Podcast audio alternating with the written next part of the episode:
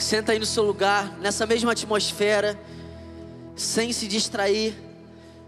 Eu quero liberar sobre você uma palavra profética nessa noite. Uma palavra que Deus colocou no meu coração.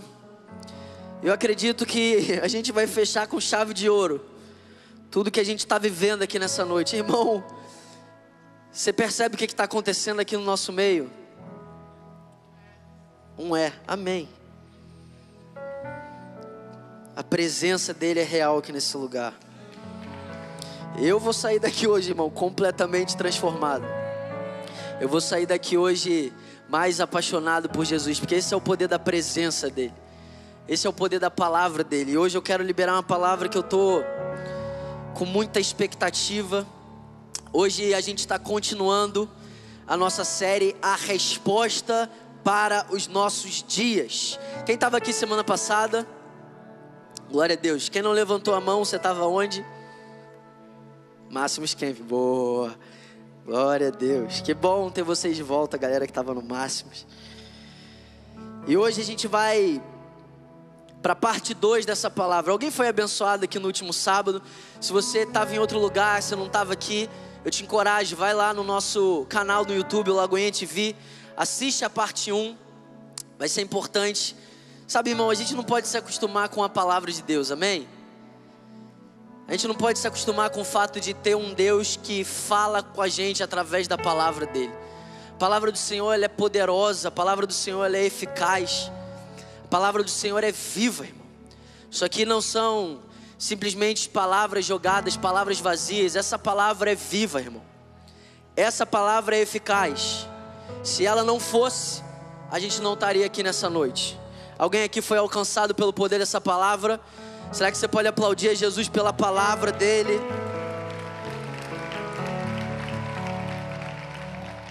Eu quero que você abra aí a sua Bíblia em Salmos capítulo 2.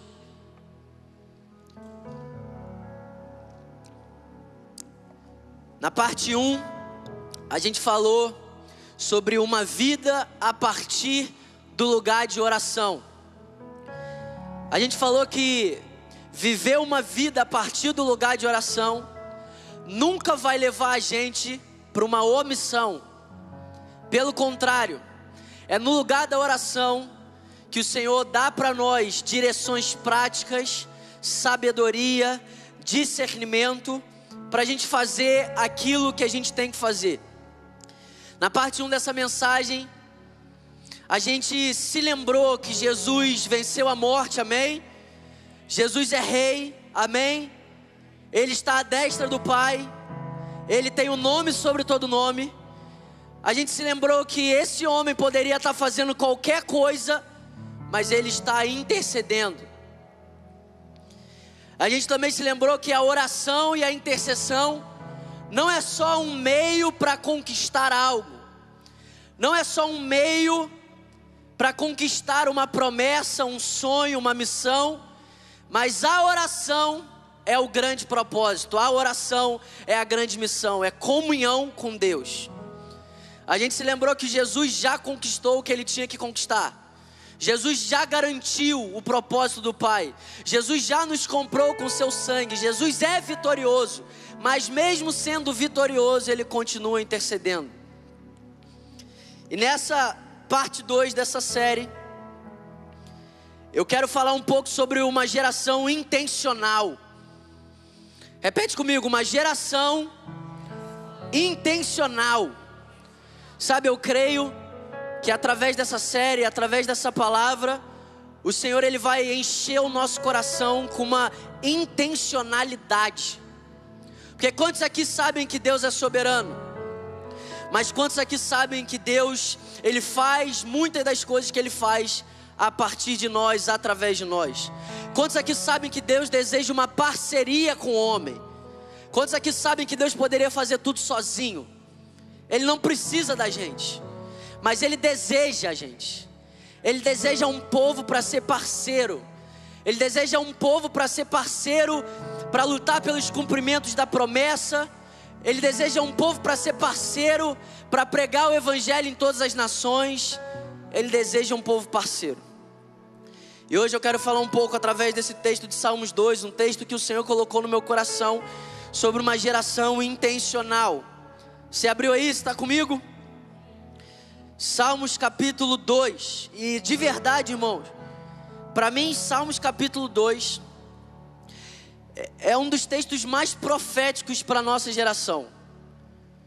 Sabe, a Bíblia é a palavra profética, amém? Mas eu creio que existem textos que o Senhor ele ele ressalta, sabe? Ele traz uma ênfase. Porque ele está trazendo isso para os nossos dias. Eu creio que Salmos 2 é um dos textos, um dos capítulos da Bíblia mais proféticos para os nossos dias. E a gente vai ler e a gente vai entender o porquê disso. E eu creio que você vai ser alvo dessa palavra profética. Você vai sair daqui hoje apaixonado por Jesus, você vai sair daqui hoje salvo, você vai sair daqui hoje transformado, você vai sair daqui hoje renovado por essa palavra, você vai sair daqui hoje encorajado, cheio de esperança. Amém? Seja feita conforme a sua fé. Então vamos lá.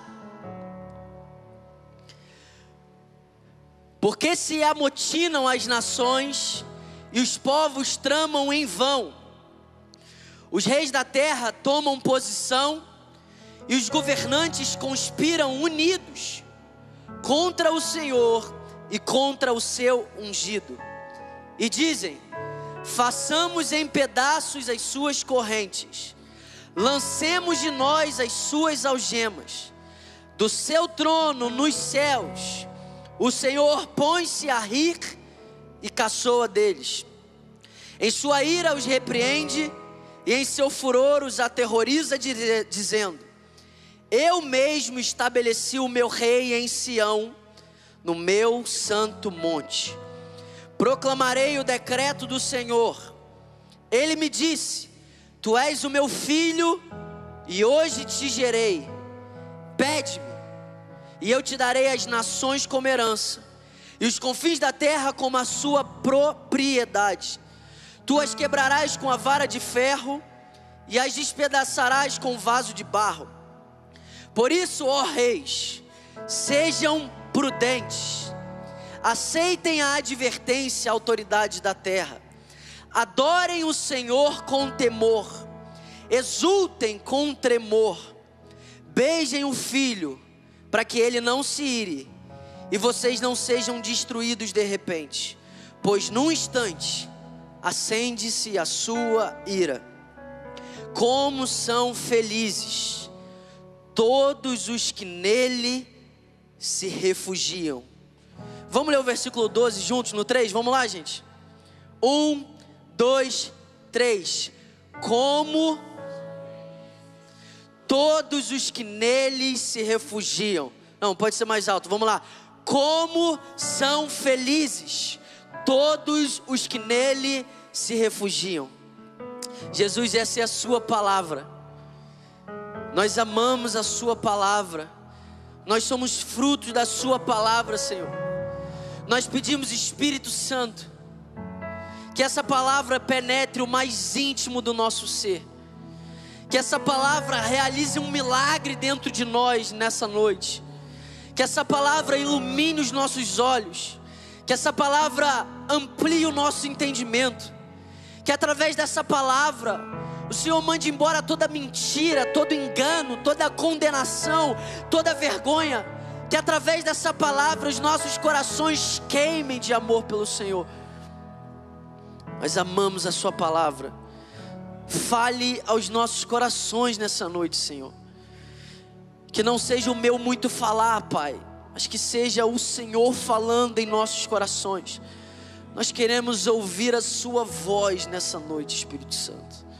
Nós queremos ouvir o Senhor nos chamando, o Senhor nos encorajando, o Senhor nos exortando, o Senhor nos alinhando, o Senhor nos amando através da Sua palavra.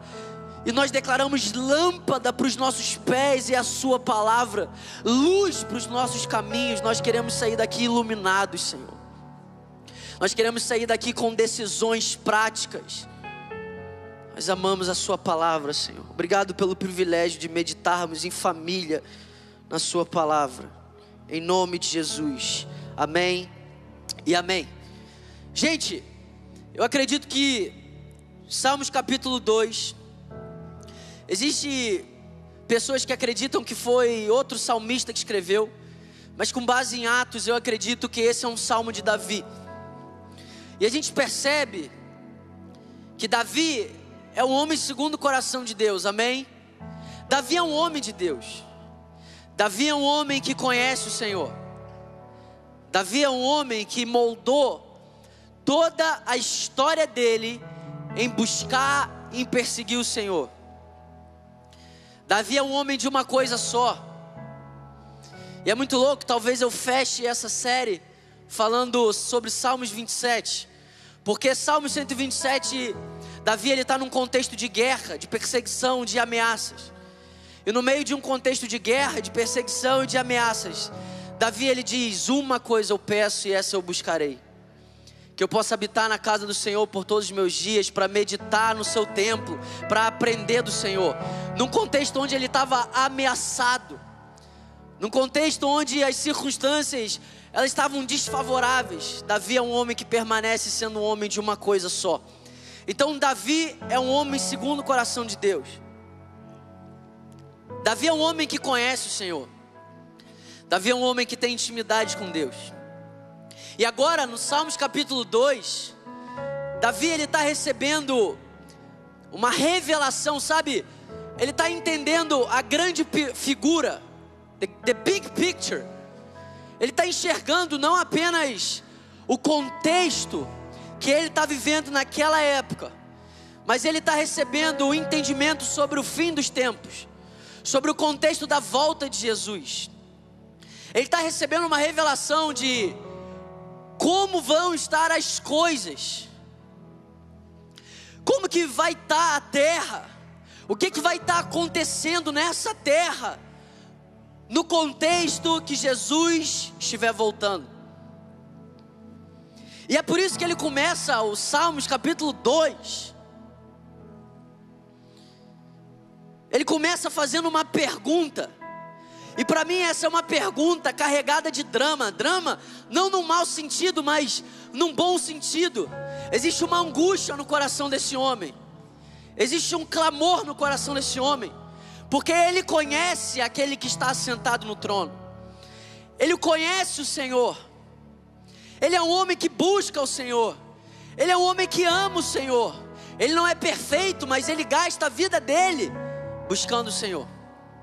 E agora ele está recebendo a revelação que no contexto da volta de Jesus, no contexto onde Jesus ele vai estabelecer plenamente o reino de Deus sobre essa terra, vai ser um contexto desafiador, de grande fúria das nações. Sabe, eu acredito que aqueles que amam o Senhor de verdade, aqueles que foram encontrados pelo Senhor, lavados pelo Senhor, aqueles que foram regenerados pelo Senhor, o nosso amor vai crescer. Mas a Bíblia diz que o amor de muitos vai se esfriar. E a gente percebe que é uma realidade. Isso não só vai ser realidade quando Jesus voltar, isso já é uma realidade nos nossos dias. Se você for perceber, você vai ver nos nossos dias realidades parecidas, talvez numa dimensão um pouco menor. Mas a gente vai enxergar nos nossos dias aquilo que Davi estava vendo no contexto do fim. E ele começa o Salmos 2 fazendo uma pergunta: por quê? Existe uma angústia no coração dele, porque ele sabe que o Senhor é bom. Ele sabe que nenhum rei pode se comparar com o rei de reis. Ele sabe que Ele é o único rei que reina totalmente com justiça, com equidade. Ele sabe que aquele que está no trono, a base do seu trono é justiça, misericórdia, juízo. Ele é reto, ele é justo em cada uma das suas ações. Só que agora Davi está vendo que ao invés das pessoas na terra, ao invés dos reis da terra e reis da terra, está falando sobre autoridades ao invés dessas autoridades clamarem pela volta de Jesus, ao invés dessas autoridades clamarem pelo reino de Deus, elas estão se juntando, elas estão planejando, elas estão orquestrando um plano contra o Senhor. E a pergunta dele é: por quê? Você consegue ver a angústia no coração desse homem? É tipo, é tipo quando você chega diante de uma pessoa completamente cega, vivendo uma vida completamente distorcida, com pensamentos, ideias, e você faz aquela pergunta: por que, cara?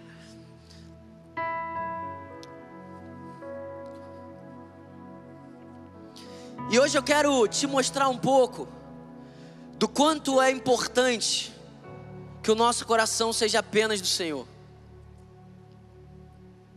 A Bíblia é muito clara quando ela diz para nós que aonde estiver o nosso tesouro, ali estará o nosso coração.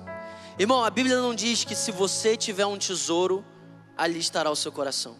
A Bíblia diz aonde estiver o seu tesouro, ou seja, todos nós temos um tesouro. Todo ser humano tem um tesouro. Para muitos, o tesouro pode ser a prostituição, pode ser a busca desenfreada pelo prazer. Para muitos, o tesouro pode ser as riquezas a fama, eu não sei, tem tantas coisas.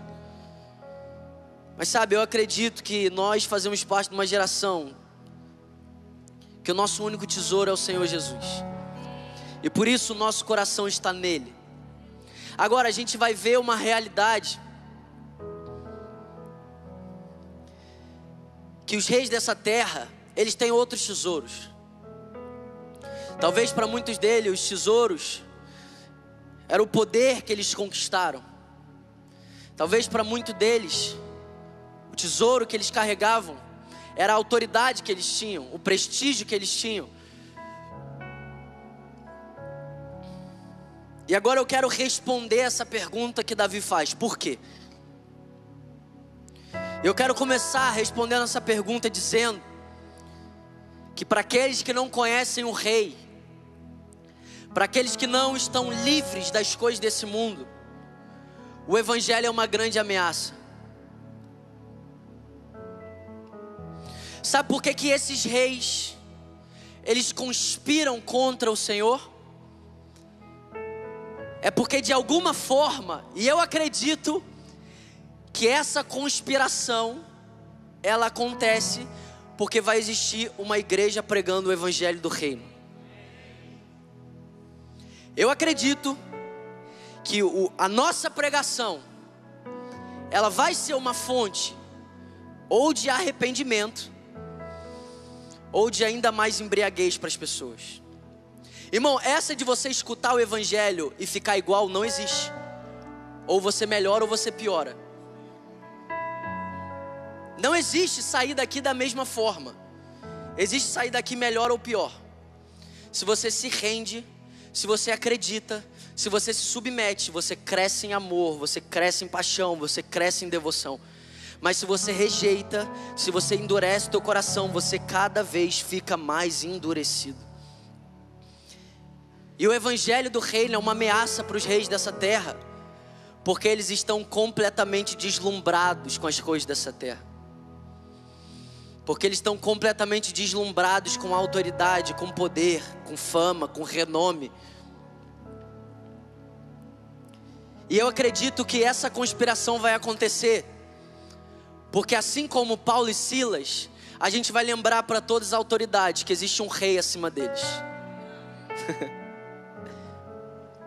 eu não sei se você já leu lá em Atos, mas Paulo e Silas foram jogados na cadeia porque um dia eles chegaram para César e ele falou assim: César, tem um rei acima de você.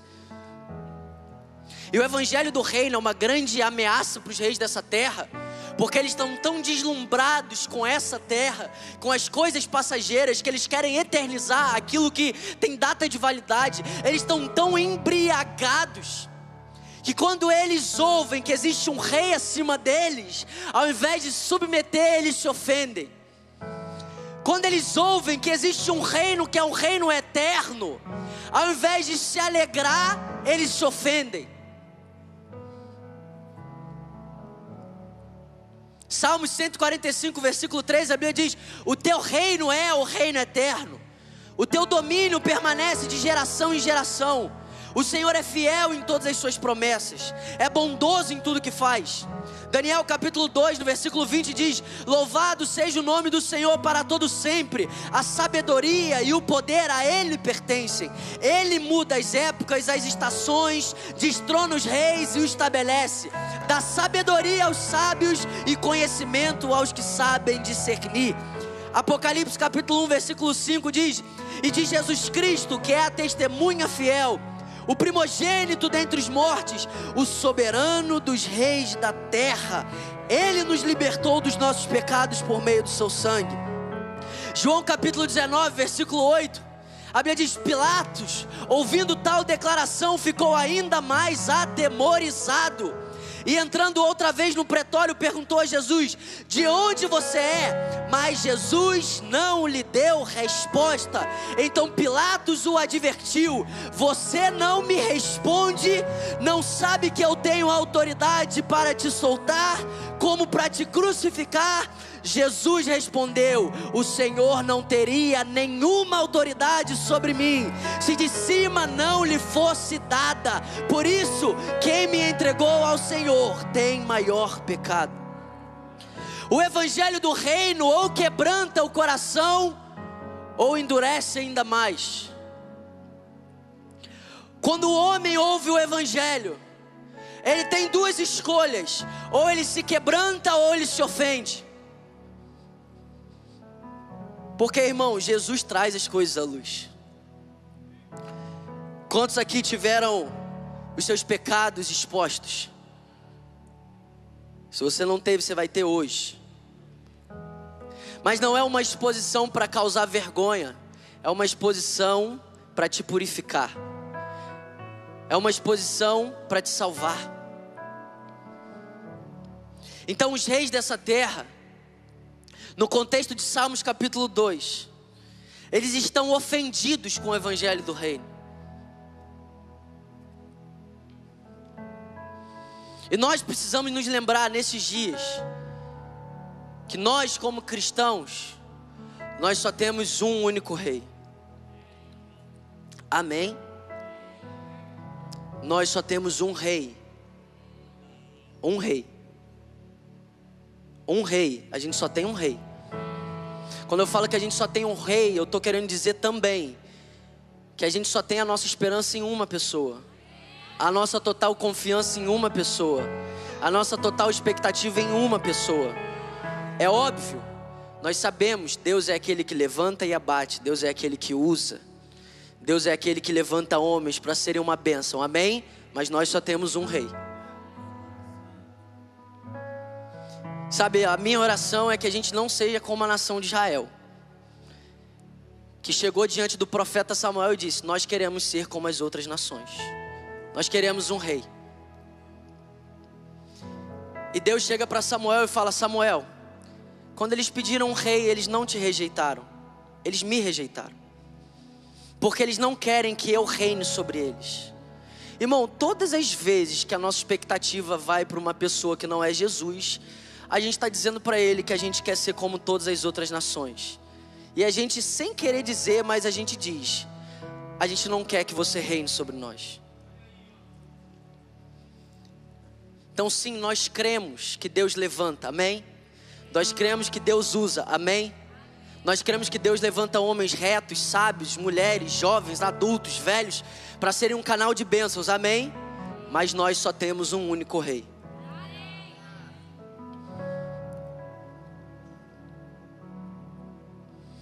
Então Davi começa com essa grande pergunta: por quê? E agora para a gente já está começando a ficar claro. Por quê? Porque quando você deposita toda a tua expectativa em algo, e de repente você ouve que isso vai passar, quando você deposita todo o seu coração em algo, e de repente você se lembra de que os céus e a terra vão passar, ou você vai alinhar a sua visão, ou você vai ampliar a sua perspectiva, ou você vai voltar todo o seu ser para as coisas eternas, ou você vai se ofender. Por isso que a gente não pode. Irmão, a promessa de Deus, as promessas que Deus tem para nós, elas são maravilhosas, amém? Deus nos prometeu coisas maravilhosas para essa vida. Existem várias promessas para essa vida. Mas nem mesmo as promessas podem ter o nosso coração. Porque essas promessas vão passar.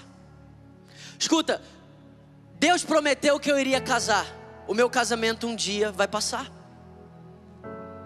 Só quando eu morrer. Tá bom? Fique claro.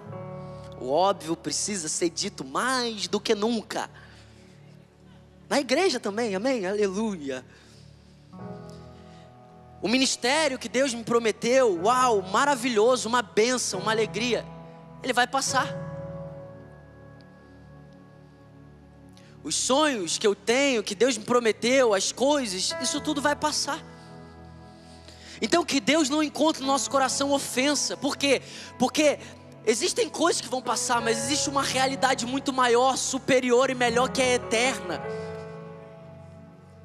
É tipo os discípulos. Quem é discípulo de Jesus aqui? Os discípulos saíram do templo e eles estavam com Jesus e eles estão mostrando para Jesus o templo. Uau! Olha esse templo, Jesus. Olha essa parede preta, olha esses LEDs, olha essa fumaça. Meu Deus! Aí Jesus chega e fala assim, ó, não vai ficar pedra sobre pedra. Por que, que Jesus está falando isso, irmão? Quem mandou construir o templo não foi ele? Sim ou não? Aquele templo não foi o lugar que ele estabeleceu para o povo buscar ele? Sim ou não? Então, Jesus ele não está indo contra aquele lugar. Jesus está indo contra uma mentalidade de querer eternizar aquilo que passa. Jesus está indo contra uma mentalidade de se assombrar mais com a construção do que aquele que está do lado deles. É tipo assim, vocês não estão entendendo que eu sou o Senhor do templo?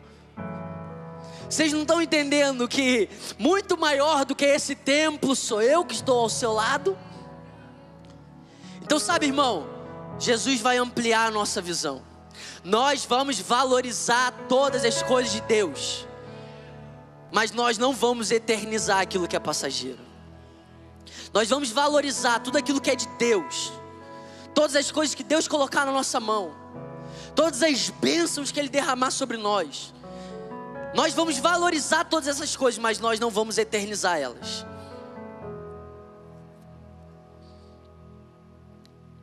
Agora, hoje eu quero falar sobre a intencionalidade desses homens.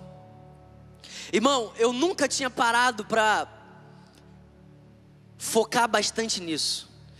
Na última, na última vez que eu estava aqui, na primeira noite dessa série, na parte 1, quando eu terminei a palavra, quando o culto acabou, o Senhor falou para mim que eu ia pregar sobre Salmos 2. Eu falei, Amém, Senhor. Amém. Forte, glória a Deus. Mas essa semana, meditando em Salmos 2, Deus ele falou tão forte no meu coração sobre uma geração intencional. E sabe qual é a loucura? Quando a gente lê Salmos capítulo 2, e a gente leu junto aqui, a gente vai ver no versículo 2. Coloca para mim de novo, mídia. Obrigado. Olha que louco, os reis dessa terra tomam posição. Os governantes conspiram unidos, repete comigo, unidos, contra o Senhor e contra o seu ungido. Irmão, olha que louco, a gente está vendo aqui um povo contra o Senhor, um povo contra Jesus, um povo contra o Evangelho, um povo contra o reino de Deus, um povo contra as promessas do Senhor, um povo contra as realidades dos céus. Agora, sabe qual é a loucura? Às vezes, irmão, aqueles que são contra o Senhor, eles são mais posicionados e mais intencionais do que aqueles que estão a favor do Senhor. Irmão, você consegue perceber a intencionalidade desses homens? Você consegue perceber que isso aqui não é fruto do acaso? Você consegue perceber que esses são homens intencionais? Irmão, ninguém que não é intencional se levanta. Quem não é intencional fica sentado. Quem não é intencional não faz nada. Quem não é intencional deixa os dias passarem. Quem não é intencional só reclama. Quem não é intencional só murmura. Mas quem é intencional faz alguma coisa. Murmura um pouquinho, amém? Reclama também, mas faz alguma coisa e se levanta. A gente está vendo homens que estão tomando posição. Irmão, os reis dessa terra contra o Senhor, eles estão tomando posição. Porque eles sabem que existe uma batalha, e por mais louco que seja lutar contra o ungido do Senhor, eles estão tomando posição.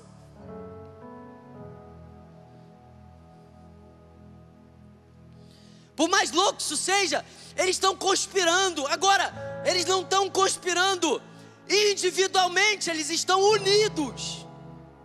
E aí, irmão, me mata, porque a gente vive o Evangelho e todo ano a gente precisa ficar dando 20 passos para viver em unidade.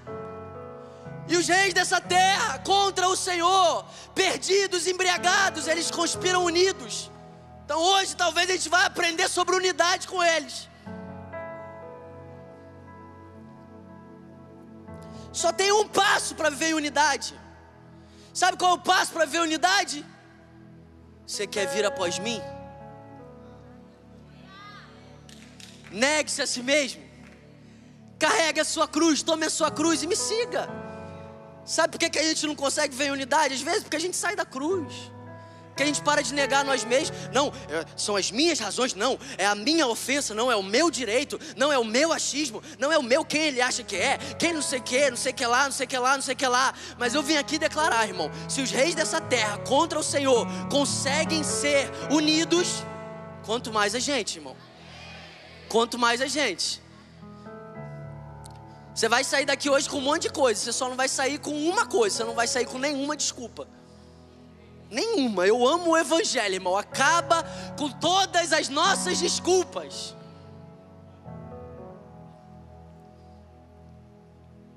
Eu creio que aqui no Next, irmão, o Senhor ele vai levantar uma geração unida e uma geração intencional. E o nome dessa série é uma resposta para os nossos dias. E eu creio que uma das respostas que o Senhor tem para Niterói é um povo unido, é o Next unido, é a Lagoinha Niterói unida, são as igrejas unidas. É um povo que não está andando desgarrado. Irmão, Deus nos deu uma família e nós somos membros do mesmo corpo. A única maneira de você viver desgarrado é se você não estiver no corpo. Porque você consegue, algum membro do seu corpo anda desgarrado. Alguém pode dizer um aleluia, um glória a Deus. Três glória a Deus, amém. Uma das respostas de Deus para os nossos dias é uma geração intencional. Repete comigo, intencional. Intencional significa o que é feito de propósito, por querer, intencionado, proposital, deliberado. Repete comigo. De propósito, por querer, intencionado, proposital, deliberado. É assim que a gente vai viver, irmão. Quem aqui tem um propósito? Todos nós temos um propósito. Então, se a gente tem um propósito, a gente vai viver por um propósito de propósito. Intencional, irmão. A gente precisa ser intencional. Você não é um canal para salvar uma pessoa se você não for intencional. E a minha pergunta para vocês hoje, e é a pergunta que eu estou me fazendo também, porque essa palavra não é para vocês, essa palavra é para a gente. Qual foi a última vez que nós fomos intencionais com aquilo que o Senhor nos deu com ferramentas? Qual foi a última vez que você se juntou com seu líder de GC, com seus amigos de ministério, com a galera do teu GC, para fazer uma conspiração a favor do plano de Deus. Qual foi a última vez que você juntou pessoas do seu lado e você falou: vamos conspirar em favor da nossa faculdade, do nosso trabalho, da nossa família, da nossa cidade, do nosso bairro. As promessas de Deus, elas fluem através de um povo intencional. As realidades dos céus, elas fluem através de um povo intencional. Já pensou você começar a ir para a sua faculdade cheio de boas intenções, intencional, olhar para as pessoas, abraçar as pessoas, falar com as pessoas, cheio de intenções boas. Filipenses capítulo 2, no versículo 5, a Bíblia diz: tenham entre vocês o mesmo modo de pensar. Em outras versões diz a mesma atitude, o mesmo sentimento. E para mim hoje eu quero falar: tenham entre vocês a mesma intencionalidade de Cristo Jesus. Que mesmo existindo de forma de Deus, não considerou o ser igual a Deus algo que deveria ser retido a qualquer custo. Pelo contrário, se esvaziou Hoje é a noite da gente se esvaziar, irmão. Assumindo a forma de servo, tornando-se semelhante aos seres humanos e reconhecido em figura humana, ele se humilhou, tornando-se obediente até a morte e morte de cruz. Irmão, se humilhar não é ficar falando eu não presto, eu não sirvo, eu sou um lixo. Se humilhar é ser obediente. Tem um monte de gente que é soberbo se esculachando. Ah, eu sou um lixo, mas no fundo ela fala assim: eu só estou falando isso para eles acharem que eu sou humilde soberbo. Sabe, não. É, irmão. Se humilhar é ser obediente. É, o que que Deus tem para minha faculdade? E a Bíblia diz: o que o Senhor requer de nós? Que a gente ande humildemente com o nosso Deus. Deus está andando nas nossas faculdades, irmãos. Deus está andando no meio das nossas famílias. Deus está andando no meio dos nossos amigos. Mas se a gente não for um povo que anda humildemente, se a gente não for um povo intencional, talvez a gente não vai ver aquilo que a gente gostaria de ver. E eu creio que aqui no Next a gente vai viver Filipenses 2, cara. A gente vai viver um povo que serve povo que serve aqui nos cultos. povo que serve ama servir, cara. Servir faz parte do nosso DNA, irmão. De verdade, cara. Se você não ama servir, você precisa se arrepender. E, irmão, deixa eu falar uma coisa: se arrepender é maravilhoso. Sabe, eu tenho, eu tenho uma prática, uma prática de me arrepender. Porque a gente erra, a gente é falho, a gente se confunde, a gente se distrai, mas a gente pode nos lembrar, a gente pode se lembrar que existe um Deus misericordioso, que quando Ele encontra um coração quebrantado, Ele libera sobre nós misericórdia, e quando a gente se arrepende, irmão, a gente é curado, transformado, liberto. Então a gente não pode viver uma vida tipo, ah, errei, errei. Não, irmão. Senhor, eu me arrependo, eu me arrependo por ter falado dessa forma com essa pessoa eu me arrependo pelo meu coração estar tá assim. Amém, gente? E agora você vai ver no versículo 3 que esses reis, os reis dessa terra, eles têm uma conspiração unida, eles estão tramando em unidade, em união contra o ungido do Senhor. E eu acredito que eles se encorajam para cumprir ou tentar cumprir essa missão. E sabe, irmão, a Bíblia é tão clara. Um dos motivos da gente congregar, um dos motivos de você sair da sua casa, um dos motivos de você estar tá aqui tete a tete, do lado de pessoas reais, é que a Bíblia diz que nós devemos encorajar uns aos outros. Irmão, quem aqui nunca precisou de uma pessoa para chegar do seu lado e te encorajar? Ninguém aqui é super-homem, irmão. Todo mundo aqui tem crise. Todo mundo aqui tem suas limitações, suas mazelas. Todo mundo aqui tem suas crises. Todo mundo tem suas limitações. Todo mundo tem um dia mal. Todo mundo tem uma estação difícil. E graças a Deus, porque nós somos família. Graças a Deus, porque a gente pode olhar para os nossos lados e saber, cara, eu tenho um Deus, mas eu também tenho uma família, eu tenho irmãos. Ser família é uma bênção, irmão. Quem é que nunca acordou naquele dia mal e talvez foi uma mensagem de alguém falando assim: mano, vamos para cima, eu tô contigo, você não tá sozinho. Quantas vezes isso aconteceu comigo? Eu desanimado, desencorajado. E às vezes é um abraço, às vezes é uma ligação, às vezes é um presente, e enfim, irmão, às vezes são tantas formas que nós somos encorajados. E agora a gente está vendo que esses reis dessa terra, eles não apenas estão conspirando unidos, eles se encorajam. Tem uma conspiração global, irmão. Todos os reis da terra se unindo contra o Senhor. E além deles estarem conspirando, irmão, uma conspiração não, não é uma osmose, sabe? Para você criar uma conspiração, você tem que gastar tempo, você tem que pensar, você tem que se dedicar. Já viu alguma conspiração que foi do nada, assim, uh, conspiração. A gente criou uma conspiração, como? Não sei, veio assim na nossa cabeça. Não. Olha a intencionalidade desses caras. Agora, além disso, eles estão gritando, e quando eu leio o versículo 3, eu vejo a imagem deles gritando uns com os outros: Vamos! Vamos romper os seus laços, sacudir de nós as suas algemas. Às vezes a gente vem para o culto de jovens, olha para o lado, o cara está dormindo. Acorda, desgraça. Meu Deus, cara, os reis dessa terra estão conspirando unidos. Eles não apenas estão conspirando, eles estão uns aos outros. Vamos, cara, vamos cumprir, vamos fazer acontecer, vamos. Eu não aceito fazer nada aquém do que esses caras estão fazendo, irmão. Aí você mandar um amém, amém. Glória, glória a Deus.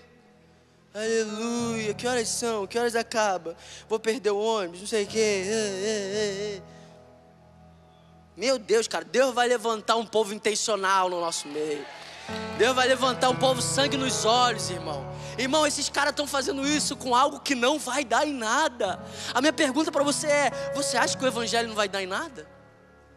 Você acha que as promessas de Deus não vão dar em nada? Você acha que é só palavrinha? Você acha que é só, você acha que essa palavra aqui são só histórias bonitas? Ou você acha que isso aqui é o poder de Deus? Ou você acha que essas palavras aqui são reais? Ou você acha que essa palavra aqui é um decreto e aquilo que Deus decreta, ele cumpre? Então, se a gente crê nisso aqui, irmão, a gente precisa ser intencional. A nossa intencionalidade revela a nossa fé. Nossa intencionalidade revela o quanto a gente crê nisso aqui. Quando você recebe uma promessa de Deus, você fica assim: será? Você fala assim: glória a Deus, era tudo que eu precisava de uma palavra. Uma vez eu ouvi uma mulher, cara, falando uma história que um dia Deus prometeu que ela ia ganhar um carro. Quem recebe aí? Eu recebo muito. Meu Deus, profético. Aí ela recebeu uma promessa que ia ganhar um carro. Aí ela continuou a vida dela. Aí um dia o carro chegou. Aí quando o carro chegou, ela conta isso, que ela começou a dançar e agradecer a Deus. Uau! Uhul! E aí ela disse que no meio daquela comemoração, o Espírito Santo falou assim: ó, eu queria que você estivesse fazendo isso quando eu te dei a palavra. Ai meu Deus do céu. Quem tem uma palavra de Deus aqui? Então vamos dançar, irmão. Vamos crer.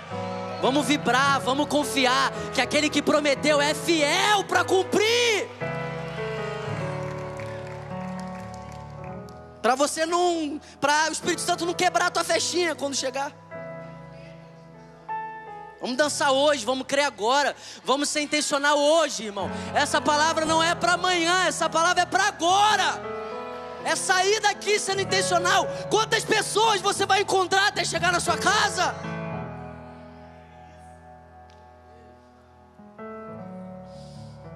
E que Deus encontre no nosso meio um povo encorajando um ao outro dizendo: Vamos, cara, não desiste das promessas, não desiste daquilo que Ele falou, não desiste daquilo que Ele te prometeu. Vamos!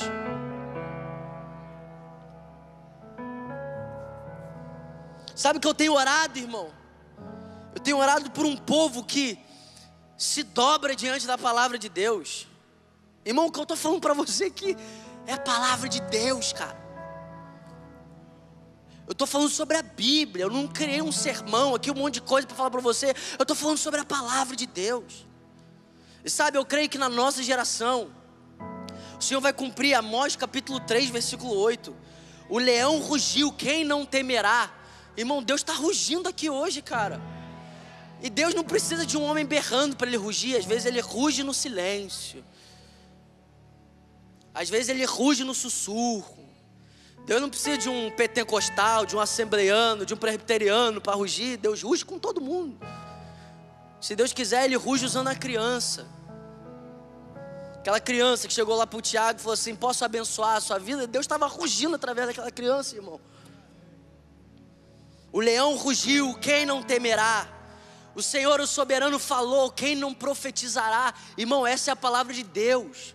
Você tem que sair daqui profetizando essa palavra. Sabe o que é profetizar essa palavra? É encarnar essa palavra. É quando você chegar para alguém e ver alguém desanimado, vivendo de qualquer jeito, você vai virar para ela e falar: Vamos, irmão. Deus quer um povo intencional. Deus é digno da nossa intencionalidade. As promessas de Deus não vão deixar de se cumprir. A palavra que Ele liberou não vai voltar vazia. Isso é profetizar essa palavra. Só que a gente acha que profetizar é falar CPF. Também pode ser, amém. Inveja, né? Deve ser maneiro falando CPF. Um, três, oito. Maneiro. Desculpa a minha inveja, assim. Tem alguém recebendo essa palavra aqui, irmão? Já estamos caminhando para o fim. Mente na igreja, não, irmão. Agora no versículo 4. E sabe, eu acredito que isso aqui é cura pra gente, irmão. Porque eu não sei, não sei você, mas eu vivo um contexto de ameaças. Se você está vivo, irmão, e você não está cego, você vê que tem muita ameaça ao nosso redor. Alguém aqui vive contexto de ameaças? Três pessoas. Deus do céu, misericórdia. Você que me deu a palavra disso. Então, irmão, a gente vive tempos desafiadores, sim ou não?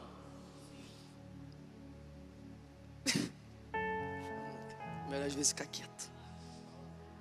Não, não, não. Vocês gostam, vocês botam pilha. Depois é minha cara que fica lá na internet, né?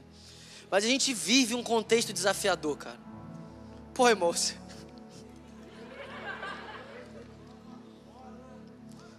Irmão, se para você dia 30 não tem uma ameaça, mas Deus é soberano, amém, Senhor. Se eu coloco, o Senhor tira. Se colocar, você tira rapidinho. Mas a gente vive contextos desafiadores, cara. Vamos lá, irmão. Todos os nossos dias, quando você vive, se você sair do seu quarto, você vai ter ameaça. Pô, é ameaça de ser assaltado. É ameaça talvez de perder um emprego. É a ameaça de continuar desempregado é a ameaça de ter cenários desafiadores. A vida é cheia de ameaças. E Jesus nunca disse que a gente não teria ameaças. Jesus nunca nos prometeu uma vida de conto de fadas. Jesus nunca disse para nós que a gente não passaria, irmão, por momentos difíceis, tribulação, provação, por dias difíceis. Mas sabe para mim o que é cura no meio dessas coisas? É que mesmo no meio de tantas ameaças, eu acredito que hoje existe um convite de Deus para nós. E o convite de Deus para nós hoje, no meio de tantas ameaças, é olhar para Ele. Sabe o que eu creio, irmão? Versículo 4. Irmão, eu não consigo enxergar um contexto de maior ameaça do que Salmos 2. Porque Salmos 2 para mim é o, é o ápice. É o ápice da embriaguez, é o ápice da ganância, é o ápice. Irmão, isso aqui é real, tá? Isso aqui não é folclore. Ah, eu acho que isso aqui significa. Não, irmão. O, a Bíblia diz o que ela quer dizer. Amém? Isso aqui vai acontecer, irmão, real. Salmos 2, eu acho que você consegue enxergar que isso já está acontecendo um pouco nos nossos dias. Mas vai ter um dia que vai acontecer exatamente isso aqui. uma conspiração mundial contra Jesus. Agora, não existe nada mais encorajador no meio dessas ameaças do que olhar para Jesus. Porque o versículo 4, irmão, pensa só, você é Jesus. Você vai voltar para a terra para estabelecer o reino, para reinar a partir de Sião. Só que tem uma conspiração mundial contra você.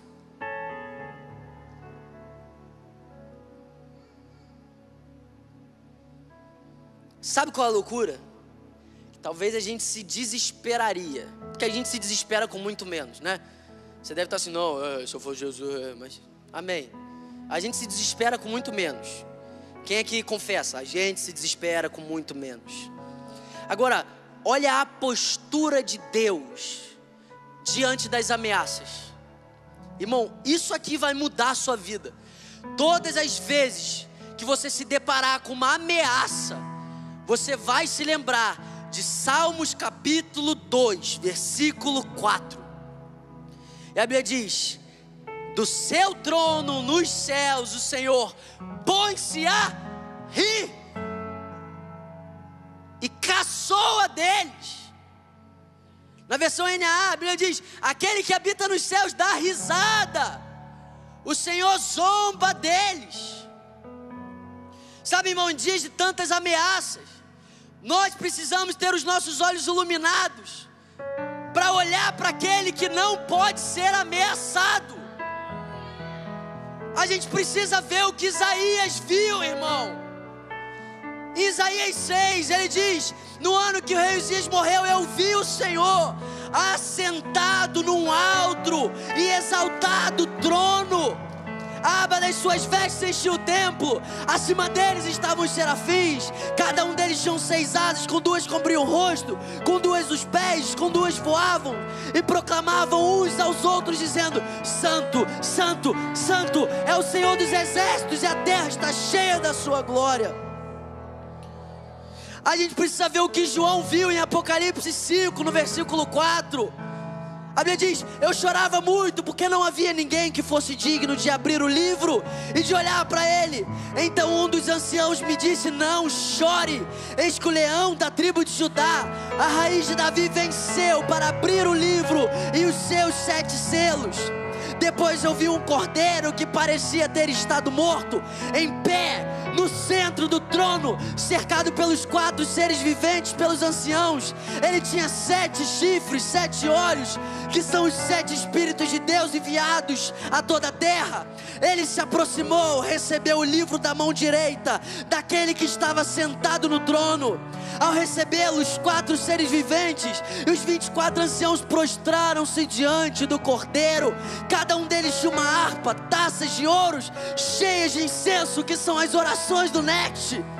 E eles cantavam um cântico novo, dizendo: Tu és digno de receber o livro e de abrir os seus selos, pois foste morto e com teu sangue compraste para Deus gente de toda tribo, língua, povo, nação Tu os constituíste reino e sacerdotes para o nosso Deus, e eles reinarão sobre a terra. Então olhei e ouvi a voz de muitos anjos, milhares de milhares e milhões de milhões. Eles rodeavam o trono, bem como os seres viventes e os anciãos, e cantavam em alta voz: Digno é o cordeiro que foi morto de receber o poder, a riqueza, a sabedoria, força, honra, glória e louvor. Depois ouvi todas as criaturas existentes no céu, na terra e debaixo da terra e no mar, e tudo que neles há, e diziam: Aquele que está sentado no trono e ao Cordeiro sejam o louvor, a honra, a glória, o poder para todo o sempre.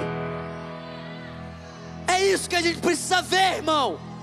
Um Deus que não se sente ameaçado um Deus que não pode ser ameaçado, um Deus que está assentado no trono. Assentado no trono fala de segurança. Irmão, você tem noção que aquilo que quase te mata o Senhor nem se sente ameaçado. Aquilo que tira teu sono, o Senhor nem se sente ameaçado. Aquilo que está te fazendo ficar angustiado, isso não é nenhuma ameaça para Deus. Então, no meio das ameaças, o que, que a gente precisa? A gente precisa olhar para Ele. A gente precisa olhar para a palavra do Senhor. A gente precisa entender que se o Senhor é por nós, quem será contra nós? Irmão, a gente vive falando isso, mas por que, que a gente não fala isso quando a ameaça chega? Quando a incerteza bate na porta? Quando a depressão bate na porta?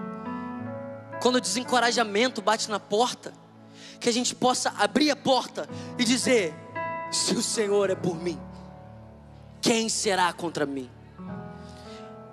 Nós temos o privilégio de servir a um Deus que é por nós. Meu Deus, se a gente vivesse os nossos dias se lembrando que o Senhor é por nós e não contra a gente, Ele é por nós. O Senhor não pode ser ameaçado. Isso aqui não ausenta a nossa responsabilidade, amém? Mas se dia 30 acontecer essa desgraça, irmão, que você possa olhar para os céus e ver o Senhor rindo. Que a gente possa rir junto. Você acha que você pode tramar alguma coisa contra aquele que não se sente nem ameaçado? Essa vai ser a imagem que a gente vai ter nos nossos dias. É óbvio, nós vamos fazer o que a gente tem que fazer. A gente vai tomar as decisões certas cheios de sabedoria, cheios de prudência, cheios de entendimento através da palavra do Senhor. Mas seja o que for, irmão, o Senhor continua sentado no trono. O Senhor continua sentado no trono. Davi estava lá, fugindo da presença do Senhor, desesperado. Elias estava lá, pedindo para morrer, e o Senhor estava no trono. A palavra que fez Elias sair do centro da vontade de Deus, se esconder e pedir a morte, né? Ameaçava o Senhor. Sabe que a gente faça parte de uma geração que por mais que existam tantas ameaças ao nosso redor, que a gente confie que o nosso Deus não pode ser ameaçado. O evangelho não pode ser ameaçado. Os planos de Deus não podem ser ameaçados. Sofrimento, perseguição, tribulação, faz parte da vida, mas isso não é uma ameaça para Deus. Ele vai cumprir aquilo que ele prometeu. Ele vai cumprir aquilo que ele prometeu, num cenário favorável ou não, em dias bons ou não, com um político no trono ou não. Porque existe um rei sobre todo rei. Existe uma autoridade sobre toda autoridade. E agora eu quero terminar falando sobre a intencionalidade de Jesus gerada no lugar da oração. Versículo 7. O texto diz: Proclamarei o decreto do Senhor. Ele me disse: Tu és o meu filho, e hoje eu te gerei. Pede-me, e eu te darei as nações como herança, e os confins da terra como a sua propriedade. Meus amigos, no meio de tanta ameaça, no meio de um cenário tão desfavorável, no meio de uma conspiração mundial contra Jesus, Jesus está orando.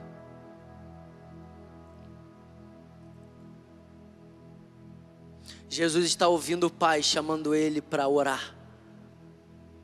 E eu acredito que hoje o Senhor está chamando a gente para o lugar da oração o lugar onde a gente vence as nossas batalhas. Melhor, o lugar onde a gente vê Ele vencendo as nossas batalhas. Agora, se fosse você diante de tanta ameaça, aonde estaria a oração na sua lista? Quando você se sente ameaçado, você faz quantas coisas antes de orar? Jesus a primeira coisa que Jesus faz é orar. Lembra quando Jesus estava angustiado? Porque pela primeira vez desde toda a eternidade ele seria separado do Pai.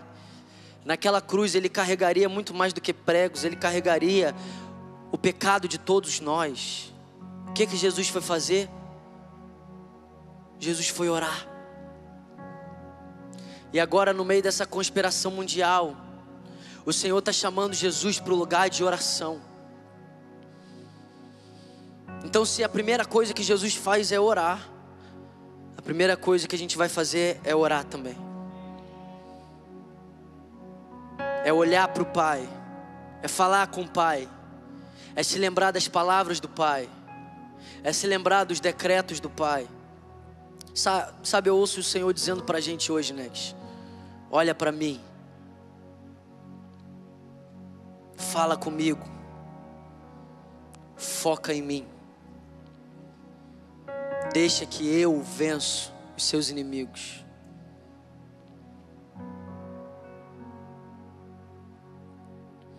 E semana passada a gente falou sobre o lugar de oração não ser uma desculpa para omissão. Isso aqui é literal, irmão. Jesus ele está voltando para a terra. Jesus vai pisar nessa terra de novo. Isso aqui não é algo tipo, uau, super, tipo assim, folclórico. Isso aqui é real. Salmos 2 é real. Jesus vai voltar para a terra. Jesus pisará nessa terra. Zacarias capítulo 14, versículo 4, a Bíblia diz: Naquele dia. Qual dia? Irmão, a maioria das vezes que a Bíblia diz naquele dia, a Bíblia está falando sobre o grande e terrível dia do Senhor a volta de Jesus. Naquele dia, os seus pés estarão sobre os montes das oliveiras. Já pensou no dia que Jesus vai pisar nessa terra de novo? Sofonias capítulo 3, versículo 14, a Bíblia diz: Cante, ó cidade de Sião, exulte, ó Israel, alegre-se, regozije de todo o coração, ó cidade de Jerusalém, o Senhor anulou a sentença contra você, ele fez retroceder os seus inimigos, o Senhor, o Rei de Israel, está em seu meio. Nunca mais você temerá perigo algum. Naquele dia, dirão a você, Jerusalém: Não tema, ó Sião. Não deixe suas mãos enfraquecerem. O Senhor, o seu Deus, está em seu meio, poderoso para salvar. Ele se regozijará em você e com o seu amor a renovará. Ele se regozijará em você com brados de alegria. Meu Deus, cara, será que a gente consegue crer num Deus alegre? Num Deus que se deleita em nós com brados de alegria? Num Deus que diz para nós hoje, porque Nexo, eu não sei se você sabe, mas a nação de Israel experimentou um endurecimento. Mas Romanos diz, Romanos 11 diz que um dia essa nação vai ser convertida. Mas aqueles que estão endurecidos, nós não somos daqueles que estão endurecidos. Então hoje a gente pode se alegrar com Deus que regozija no nosso meio. Aquilo que vai ser uma boa notícia para Sião já é uma boa notícia para nós. O Senhor está no nosso meio. E Ele diz para nós hoje: você não precisa temer mal algum Salmos capítulo 24, versículo 7: Abram-se, ó portais, abram-se, ó portas antigas, para que o Rei da Glória entre. Quem é o Rei da Glória? O Senhor valente, o Senhor valente nas guerras. Abram-se, ó portais, abram-se, ó portas antigas, para que o Rei da Glória entre. Quem é o Rei da Glória? O Senhor dos Exércitos, Ele é o Rei da Glória. Sabe o que é isso aqui, irmão? Isso aqui é a segunda entrada triunfal de Jesus. Na primeira, ele foi rejeitada, mas na segunda, Salmos 24 vai se cumprir. Abram-se, ó portas antigas, o Rei da Glória vai entrar no meio de vocês. Isso aqui é real, irmão. Isso aqui é o plano de Deus. Agora, sabe o que é o louco? Antes de convidar Jesus para orar, Jesus lembra, Deus lembra Jesus quem Ele é. Eu acredito que é isso que Deus precisa lembrar a gente hoje, né? Porque um dos maiores motivos da nossa apatia no lugar de oração é que muitas das vezes a gente está cheio de crise de identidade. Muitas das vezes a gente nem consegue crer que Deus de fato se alegra em nós. Muitas das vezes a gente nem consegue se ver como filhos de Deus. Muitas das vezes a gente nem consegue ver o Senhor como nosso Pai, como nosso Aba.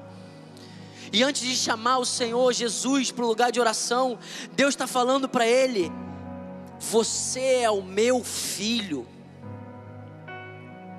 É por isso que Jesus é tão intencional no lugar de oração. É por isso que Jesus consegue, no meio de uma crise mundial, orar. É porque ele sabe, eu sou filho de Deus. E Deus fala para ele: Você é o meu filho, eu gerei você. Sabe o que eu vim te dizer nessa noite, irmão? Se você reconhece Jesus como seu Salvador, isso também é uma verdade para você. Todos aqueles que o receberam, Ele deu o direito de serem chamados filhos de Deus.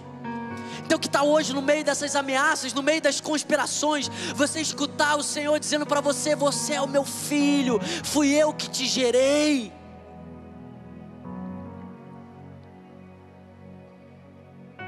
Peça e eu te darei as nações como herança. Irmão, sabe o que é louco? Confins da terra. Fala de terra, geografia, amém? Mas nações fala de gente. Se você tirar as pessoas da nação, ela é confins da terra. Faz sentido? Para ser nação tem que ter o quê? Pessoas. Sabe qual é a loucura, irmão? Irmão, no meio de grandes ameaças, com certeza a gente fala para quem está no meio dessa ameaça o que mais mexe no coração dela, sim ou não? Se você está com uma pessoa no meio de uma depressão, você vai falar para ela aquilo que vai dar mais esperança, mais fôlego, mais ânimo para ela, amém? Se você for coerente, né? Porque você chegar no meio de uma pessoa com depressão e falar o que vai deixar ela mal. Aí sabe o que de melhor que Deus tinha para falar para Jesus e que Deus vai falar para Jesus? Pode me pedir a sua herança. Sabe qual é a herança de Jesus? Olha para o teu lado aí.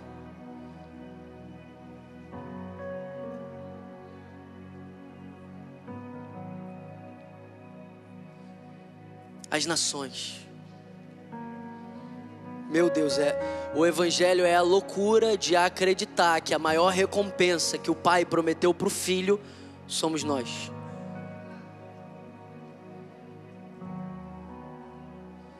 E se isso não der para gente uma imagem de, Deus, de um Deus que nos ama, de um Deus que tem prazer em nós,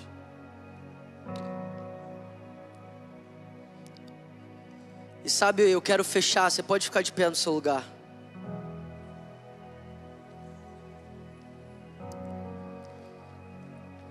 Uma das coisas que mais me constrange em Salmos 2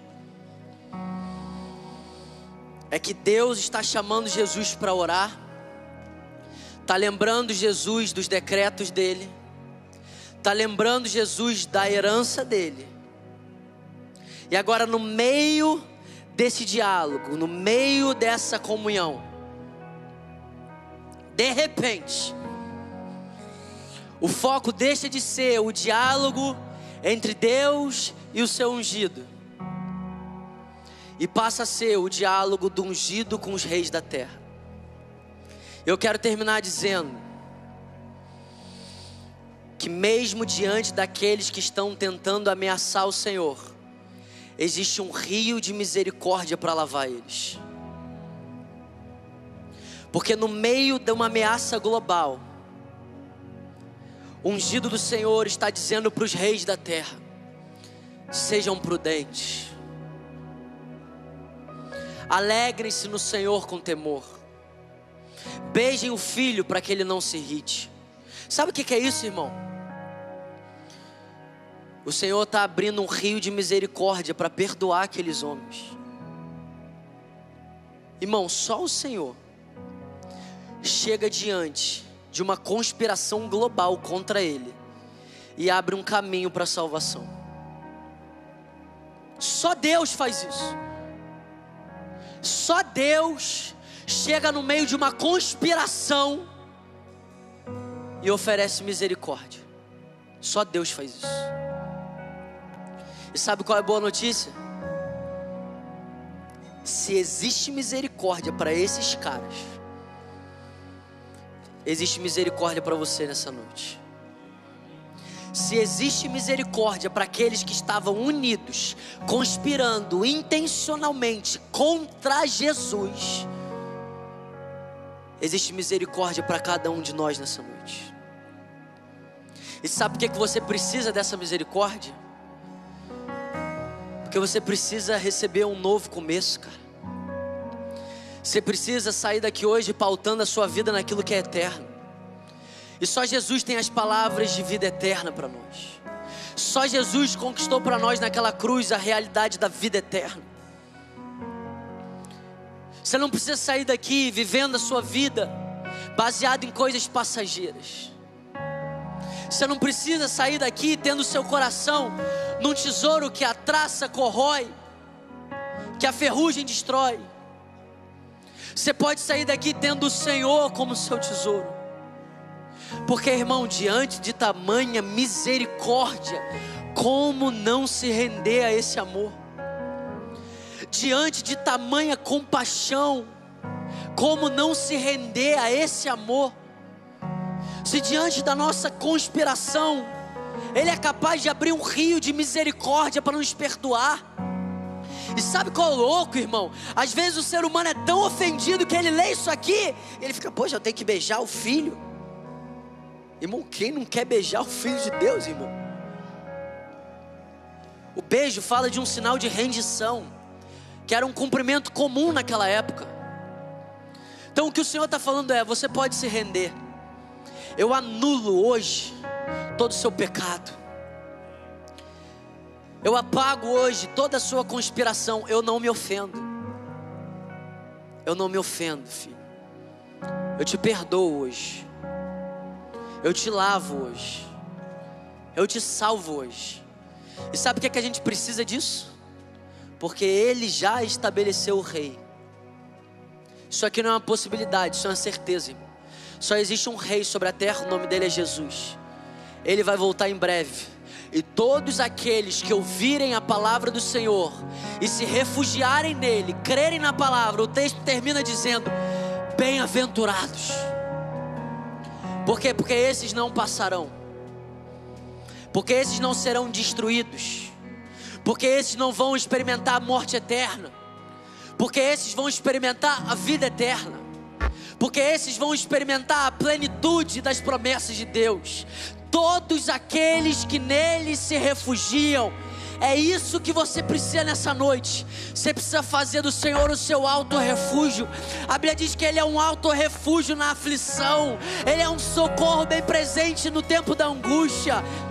Ele está no nosso meio hoje para nos livrar da angústia, do temor, das ameaças, nos colocar num lugar de segurança, nos, lugar, nos levar num lugar onde nós não somos mais levados de um lado para o outro. Bem-aventurados todos os que nele se refugiam. Meu Deus, que amor é esse, irmão? Que amor é esse? que diante de uma conspiração mundial oferece um novo começo. Que diante do pecado oferece cura, perdão, salvação. Que amor é esse? Sabe, nós vamos cantar esse louvor.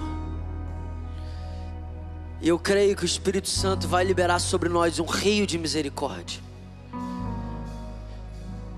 E sabe de uma coisa, irmão? Sabe qual é a loucura? Pode deixar rapidão, só que eu. Obrigado. Sabe qual é a loucura? Miqueias capítulo 7, versículo 18 diz: Quem é semelhante a ti, ó Deus, que perdoas a iniquidade, te esquece da transgressão do remanescente da tua herança. O Senhor não retém a sua ira para sempre, porque tem prazer em mostrar amor. Na minha versão, a Bíblia diz: porque tem prazer em exercer misericórdia.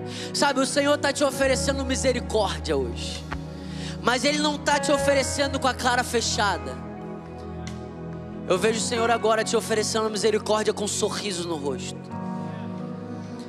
Eu vejo o Senhor dizendo para você hoje: Eu perdoo os seus pecados com um sorriso no rosto. Lembra que a Bíblia diz que ele se alegrou em moer Jesus naquela cruz? Por que, que ele se alegrou em moer Jesus naquela cruz? porque ele veria o fruto do penoso trabalho dele. E sabe qual é o fruto do penoso trabalho dele? É você aceitando a Ele nessa noite. É você se rendendo a essa misericórdia. É você se rendendo a esse amor. Nós vamos cantar essa canção. E enquanto nós cantamos essa canção, o Espírito Santo vai liberar sobre nós um rio de misericórdia. Existe uma porta aberta para você hoje, para você se arrepender. Existe uma porta aberta para você viver um novo começo. Existe um rio que te lava, um rio que te cura, um rio que te limpa nessa noite.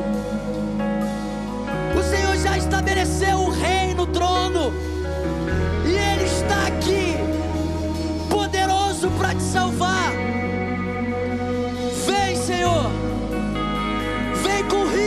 misericórdia sobre nós.